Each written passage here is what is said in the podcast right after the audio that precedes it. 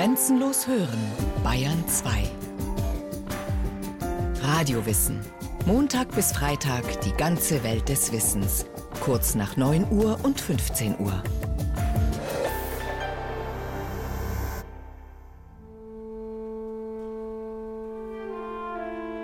Ich war in den letzten Wochen beständig Pöbeleien ausgesetzt. Ich werde nun einige Zeit in dem noch winterlich stillen, verschlafenen Marienbad meiner Arbeit nachgehen. Tapfer bis zum Ende. Jetzt kommt unsere Zeit. Und wir werden unser Bestes tun.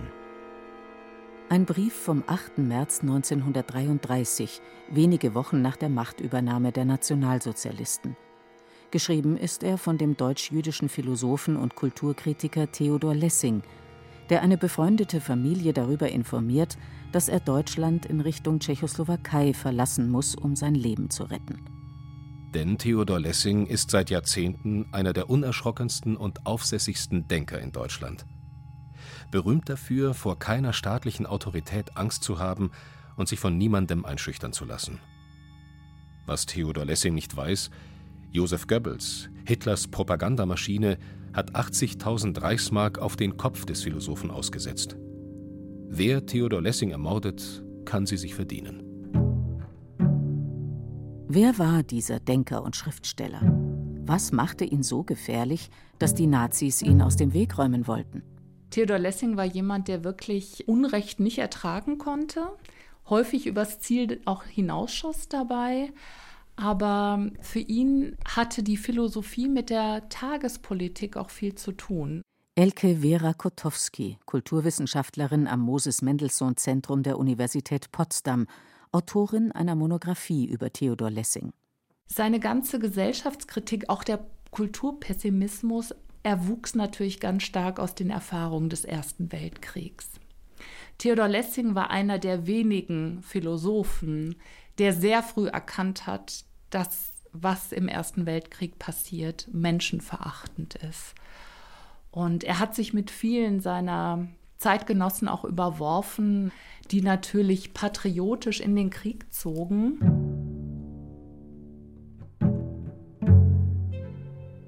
Als Kind jüdischer Eltern wird Theodor Lessing am 8. Februar 1872 in Hannover geboren. Sein Vater ist Arzt und Lebemann, der nie den geringsten Hehl daraus macht, dass er Theodors Mutter nur wegen ihrer Mitgift geheiratet hat. Der Junge empfindet die häusliche Atmosphäre als unerträglich. Früh flüchtet sich Theodor Lessing in die Literatur, beginnt selbst Gedichte und kleine Prosastücke zu schreiben. Der autoritäre und geltungssüchtige Vater wird für ihn zu einem Quälgeist, sodass der 20-Jährige in Freiburg sein Medizinstudium aufnimmt, möglichst weit weg vom Elternhaus. Bereits zwei Jahre später macht er sein erstes Staatsexamen und vollzieht einen Umzug, der sein Leben in völlig neue Bahnen lenkt. Die Stadt München ist gegen Ende des 19. Jahrhunderts Treffpunkt der originellsten und kritischsten Geister im damaligen Kaiserreich. Auf junge, unkonventionelle Intellektuelle wie den frisch gebackenen Arzt Theodor Lessing wirkt München wie die Verheißung eines großen Abenteuers. Die Schwabinger Bohème mit den Schriftstellern Frank Wedekind, Stefan George oder der Skandalgräfin Franziska zu Reventlow ist im ganzen Reich berüchtigt für ihre respektlosen Attacken gegen Kirche und Preußentum. Ihr Organ ist das Satireblatt Simplicissimus und unter dem Namen Die Elf Scharfrichter entsteht in München das erste politische Kabarett Deutschlands. Als Theodor Lessing 1894 dort eintrifft, fühlt er sich in dieser Szene ganz in seinem Element und beginnt kleinere Artikel zu schreiben. Streitlustig wie er ist, legt sich der knapp 23-Jährige mit der Münchner Gerichtsbarkeit an. Der Grund? Ein Schauspiel mit dem Titel Das Liebeskonzil, verfasst von einem gewissen Oskar Panizza. Das Stück enthält mächtige Breitseiten gegen den katholischen Klerus und dermaßen starken Tobak über das Sexualleben der Päpste, dass die Münchner Justiz Panizza zu einem Jahr Gefängnis verurteilt. Das will Theodor Lessing nicht so einfach hinnehmen, wie Elke Vera Kotowski erzählt. Man sitzt in einer Runde und man diskutiert darüber, so unter dem Motto, Mensch Lessing, du schreibst doch auch, verfass doch da mal einen Artikel. Und das tut er. Er fühlt sich da auch angestachelt und verfasst über Nacht so einen Artikel, ohne da nochmal auch zu lesen und haut da natürlich auch mächtig auf alle Seiten. Das Publikum aber sollte aus solchen Prozessen endlich lernen, dass literarische und künstlerische Klagepunkte und Vergehen überhaupt für staatliche Gerichtsbarkeit ungeeignet sind. Künstlerische Produkte sollen mit künstlerischen, nicht mit juristischen, medizinischen, philosophischen oder sonst welchen Maßstäben gemessen werden. Wie eine Bombe schlägt Theodor Lessings Artikel in der Münchner Öffentlichkeit ein. Da wagt es jemand, der Justiz die Urteilsfähigkeit in künstlerischen Belangen abzusprechen und nimmt einen Autor in Schutz, der den Katholizismus lächerlich macht. Die Folge? Lessings Wohnung wird von der Polizei auf den Kopf gestellt, er selbst zu Vernehmungen vorgeladen. Doch der ganze Skandal hat noch einen anderen Effekt. Mit einem Schlag wird Theodor Lessing nicht nur in München als bissig respektloser Kultur- und Gesellschaftskritiker bekannt. Aus ganz Deutschland erhält er nun Anfragen von Zeitschriften, die ihn als Autor wollen. Er wird freier Publizist, schreibt eine Fülle von Gedichten, Zeitungsartikeln und Prosastücken. Gleichzeitig erwacht sein Interesse für die Geisteswissenschaften und die Psychologie. Er studiert erneut. Und da ihm in München der Boden langsam zu heiß wird, macht er 1899 an der Erlanger Universität seinen Doktor in Philosophie. Ein Jahr später heiratet er. Aus der Ehe gehen zwei Töchter hervor. In diese Phase fällt auch sein verstärktes soziales Engagement. Er wird Mitglied der Sozialdemokratischen Partei und hält Vorträge auf Gewerkschaftstagungen. Auf der Tagesordnung steht zu dieser Zeit eine Frage, die auch heute wieder aktuell ist. Wie schafft man es, Erwachsene aus den sogenannten bildungsfernen Schichten für klassifiziertere Tätigkeiten auszubilden? Theodor Lessing geht hier einen ungewöhnlichen Weg.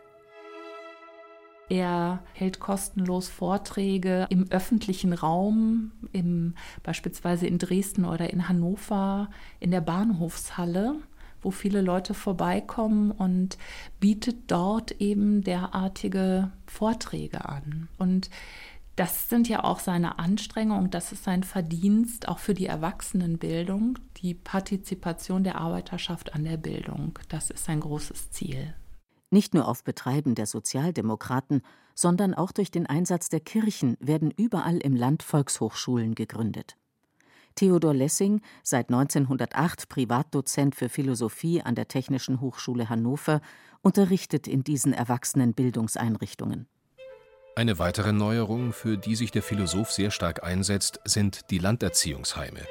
Hier werden Kinder nach reformpädagogischen Zielsetzungen wie sie beispielsweise von der Italienerin Maria Montessori vertreten werden, erzogen. Kein Lernzwang, Erziehung zu sozialer Verantwortung, demokratischen Strukturen und Pazifismus. Und auch in anderen Belangen ist Theodor Lessing seiner Zeit weit voraus. Er kämpft für die Gleichberechtigung der Frauen und thematisiert Gefahren und Entwicklungen, die damals noch kaum jemand im Fokus hat. Er setzt sich ganz stark auch damit auseinander, was das für Konsequenzen haben kann, wenn man eben die Natur zerstört. Er wurde damals mehr oder weniger auch belächelt, dass er sich wirklich schon Anfang des 20. Jahrhunderts damit auseinandergesetzt hat, was es bedeutet, den Regenwald abzuholzen. Oft reißt der große, hagere Mann mit dem langen Vollbart als glänzender Redner mit brillanten Argumenten seine Zuhörer von den Sitzen. Eine Demokratie wird sich nur dann entwickeln können, so der Tenor seiner Reden, wenn sich soziale Gerechtigkeit und Toleranz gegenüber Andersdenkenden durchsetzt. Kultur bedeutet für ihn Vielfalt erlauben. Doch manchmal schießt er auch über das Ziel hinaus. Ein Beispiel dafür bildet die Auseinandersetzung mit dem jüdischen Literaturkritiker Samuel Lublinski, eine Art Marcel Reich-Ranitzky des Wilhelminischen Kaiserreichs. Lublinski hatte unter dem Titel Bilanz der Moderne eine Literaturgeschichte geschrieben, die Theodor Lessing wegen ihres salbungsvollen Tons nicht passt. Er nennt den Kritiker einen Kulturbrummer und macht sich über ihn lustig. In seiner Schrift Samuel zieht Bilanz hört sich das so an. Lublinski ist unser aller Rächer und Richter. Er redete Weltanschauung, mauschelte mit den Ärmchen seiner Gedanken in die Luft, erdolchte falsche Götter, wanzte die ganze deutsche Literatur durch. Vielen Kulturschaffenden geht das zu weit. 30 Autoren und Journalisten, unter ihnen Stefan Zweig und der spätere Bundespräsident Theodor Heuss, verurteilen in einer öffentlichen Erklärung Lessings Pamphlet. Doch hinter dieser knallharten Kritik an einem Literaturpapst verbirgt sich noch etwas viel Grundlegenderes. Theodor Lessings Auseinandersetzung mit dem emanzipierten und angepassten Judentum. Denn für ihn sind die Westjuden Opportunisten, denen die Belange der ärmeren Juden in Osteuropa vollkommen egal, wenn nicht sogar peinlich sind. Doch gerade in den unterentwickelten Regionen Galiciens oder der Ukraine, so Theodor Lessing, sei das wahre Judentum anzutreffen und nicht in den Bankiersdynastien der westeuropäischen Metropolen. Solche Äußerungen tragen ihm die Feindschaft der jüdischen Gemeinden ein. Als 1914 der Erste Weltkrieg ausbricht, ist Theodor Lessing einer der wenigen Intellektuellen in Europa, die nicht die Trommel des Hurra-Patriotismus rühren. Er sieht in dem Krieg einen lebensfeindlichen Geist am Werk, der typisch für die westliche Zivilisation sei. Theodor Lessing sieht das menschliche Leben bestimmt von dem zentralen Faktor der Not. Der Philosophie kommt nach seiner Auffassung eine pragmatische Rolle zu, indem sie diese Not bekämpft. Philosophie als Tat lautet denn auch der Titel seines 1914 erscheinenden Buches. Die Welt ist meine Not. Sie beginnt an der Stelle, wo das Leiden, das heißt das sich wehren, beginnt. Denken ist für ihn in erster Linie eine soziale und ökologische Verpflichtung. Der Krieg, dessen verheerende Ausmaße Lessing sehr früh voraussieht, werde die existenzielle Not des Menschen noch vergrößern. Der Erste Weltkrieg, der mehr Menschen das Leben gekostet hat als alle Kriege des 19. Jahrhunderts zusammen, zeigt Theodor Lessing vor allem eines: Es gibt keinen Sinn in der Historie. Jeder Versuch, der Geschichte einen zielgerichteten Plan zu unterstellen, sei lediglich eine Erfindung von Politikern und Historikern. In seiner 1919 veröffentlichten Arbeit Geschichte als Sinngebung des Sinnlosen schreibt er Nun aber wird Geschichte bekanntlich von Überlebenden geschrieben. Die Toten sind stumm. Und für den, der zuletzt übrig bleibt, ist eben alles, was vor ihm dagewesen ist, immer sinnvoll gewesen insofern er es auf seine Existenzform bezieht, das heißt sich selbst und sein Sinnsystem eben nur aus der gesamten Vorgeschichte seiner Art begreifen kann. Immer schreiben Sieger die Geschichte von Besiegten, lebend gebliebene die von Toten. 1924, Theodor Lessing ist mittlerweile zum Philosophieprofessor aufgestiegen, steht in Hannover der Altkleiderhändler und Gelegenheitskriminelle Fritz Haarmann vor Gericht. Er ist geständig, über 20 junge Homosexuelle ermordet zu haben, die allesamt aus dem Prostituiertenmilieu kommen. Hamann hat die Männer auf bestialische Weise getötet, indem er sie in seine Wohnung lockte und ihnen dort die Kehle durchbiss. Die Zeitungen sprechen von einem Triebkannibalen, und sie sprechen auch davon, dass Hamann für die Hannoveraner Polizei in der homosexuellen Szene als Spitzel arbeitete. Theodor Lessing ist als unabhängiger Prozessbeobachter im Gerichtssaal. Für ihn hat die Gesellschaft an Hamanns Morden zumindest eine Mitschuld. In einem Zeitungsartikel schreibt Lessing: Heute ist die Menschheit entsetzt über Hamann. Dieselbe Menschheit, die nach den Materialschlachten mit 500.000 Toten ihre Feldherren mit Orden schmückte, ist über einen Mann entsetzt, der vielleicht 20, 30 Menschen umgebracht hat. Sehen Sie, das meine ich mit unserer Schuld, von der in diesem Prozess gesprochen werden muss. Hamann war letztendlich jemand, der immer im Schatten stand. Er hat einfach irgendwann entdeckt, dass er als Polizeispitzel ganz gut auch Geld machen kann und auch Anerkennung bekommt. Sodass sich während des Prozesses gezeigt hat, dass die Polizei sehr wohl wusste, dass bei Hamann irgendwas nicht stimmt und das ist lange Zeit gedeckelt worden. Und daraufhin hat Theodor Lessing auch der Polizei und der Justiz eine Mitschuld gegeben. Zur damaligen Zeit war das unerhört und unmöglich, dass er solche Thesen aufstellte. Hamann, die Geschichte eines Wehrwolfs, lautet der Titel eines Buches, das Theodor Lessing ein Jahr nach dem Prozess und der Hinrichtung Hamanns veröffentlicht. Dort heißt es Die ganze Barbarei unserer Seelenkunde wie unserer Sittenlehre trat in diesem Straffall scharf an den Tag. Man rechtsprechelte fürs Auge. In dem Gerichtssaal vermochte keiner der Berufsautomaten und Zivilisationspuppen etwas anderes erfühlen als nur sich selber. Oberpräsident, Regierungspräsident, Polizeipräsident, die Kommissare, das sitzt alles da in ledernen Stühlen und sieht dem Schauspiel zuckender Todesnot zu, dem traurigen Kleinstadtschauspiel amtlichen Machtmissbrauchs. Theodor Lessing behauptet nicht, dass Hamann unschuldig ist, doch er prangert eine Gesellschaft an, die jede Verantwortung für soziales Elend ablehnt, Homosexualität zur Straftat erklärt und damit Menschen zwingt, ihrer sexuellen Orientierung nur im Halbweltmilieu nachgehen zu können. Natürlich ist Hamann ein Mörder, doch die Opfer wurden vom gesellschaftlichen Klima produziert. War Theodor Lessings leidenschaftlicher Einsatz im Hamann-Prozess schon ein Ärgernis, so kommt es 1925 zu einem handfesten Skandal. Paul von Hindenburg, ehemaliger Generalfeldmarschall des Ersten Weltkriegs und Galionsfigur der ultrakonservativen und militaristischen Kräfte in der Weimarer Republik, wird zum Kandidaten für das Reichspräsidentenamt nominiert. Nicht nur für Theodor Lessing ist Hindenburg der militanteste Gegner einer liberalen Gesellschaft, ein wahrhafter Demokratiefeind, der die Weimarer Republik an ihre Feinde von rechts verkaufen wird. Am 25. April 1925, einen Tag vor der Präsidentenwahl, erscheint im Prager Tagblatt ein Artikel Theodor Lessings. Nach Plato sollen die Philosophen Führer der Völker sein.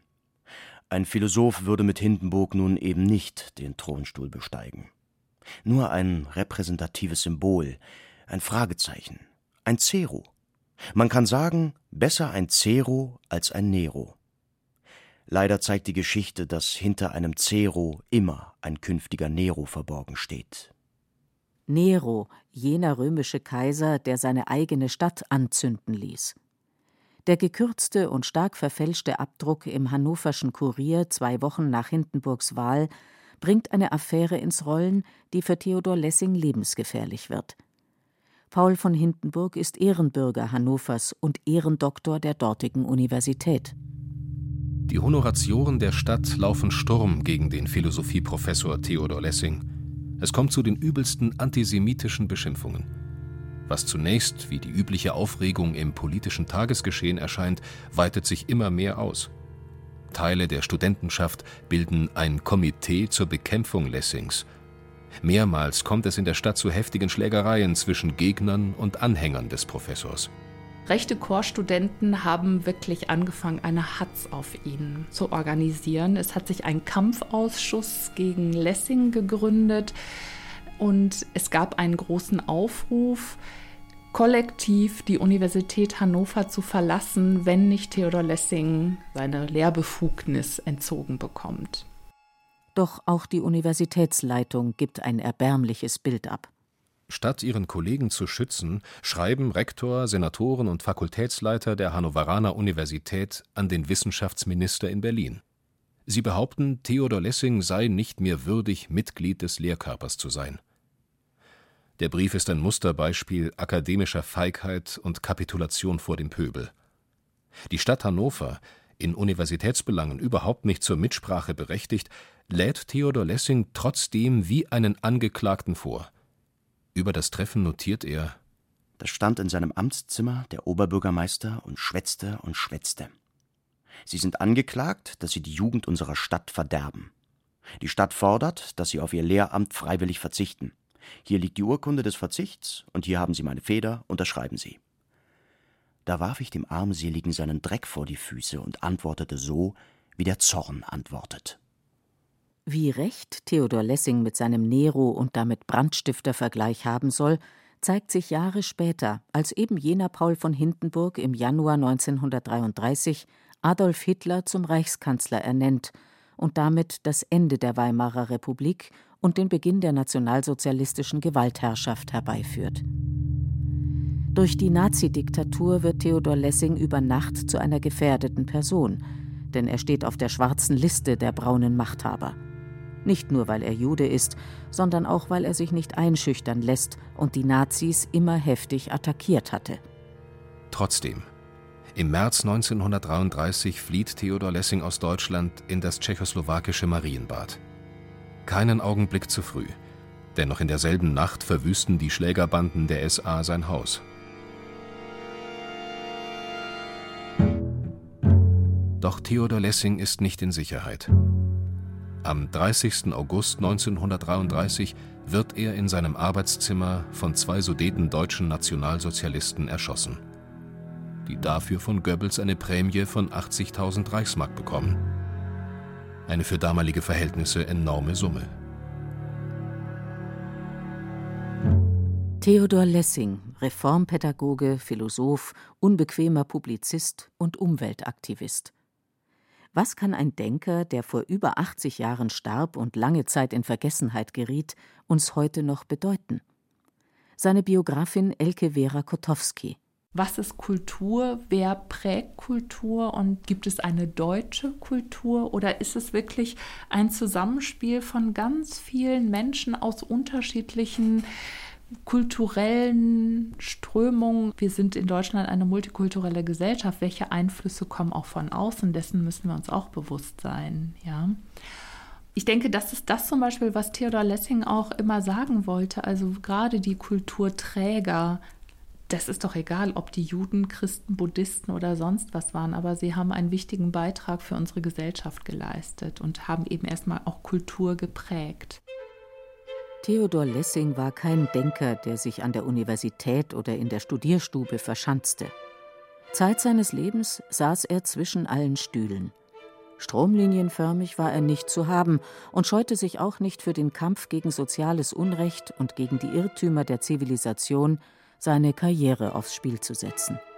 Er war das, was man heute einen wehrhaften Demokraten nennen würde.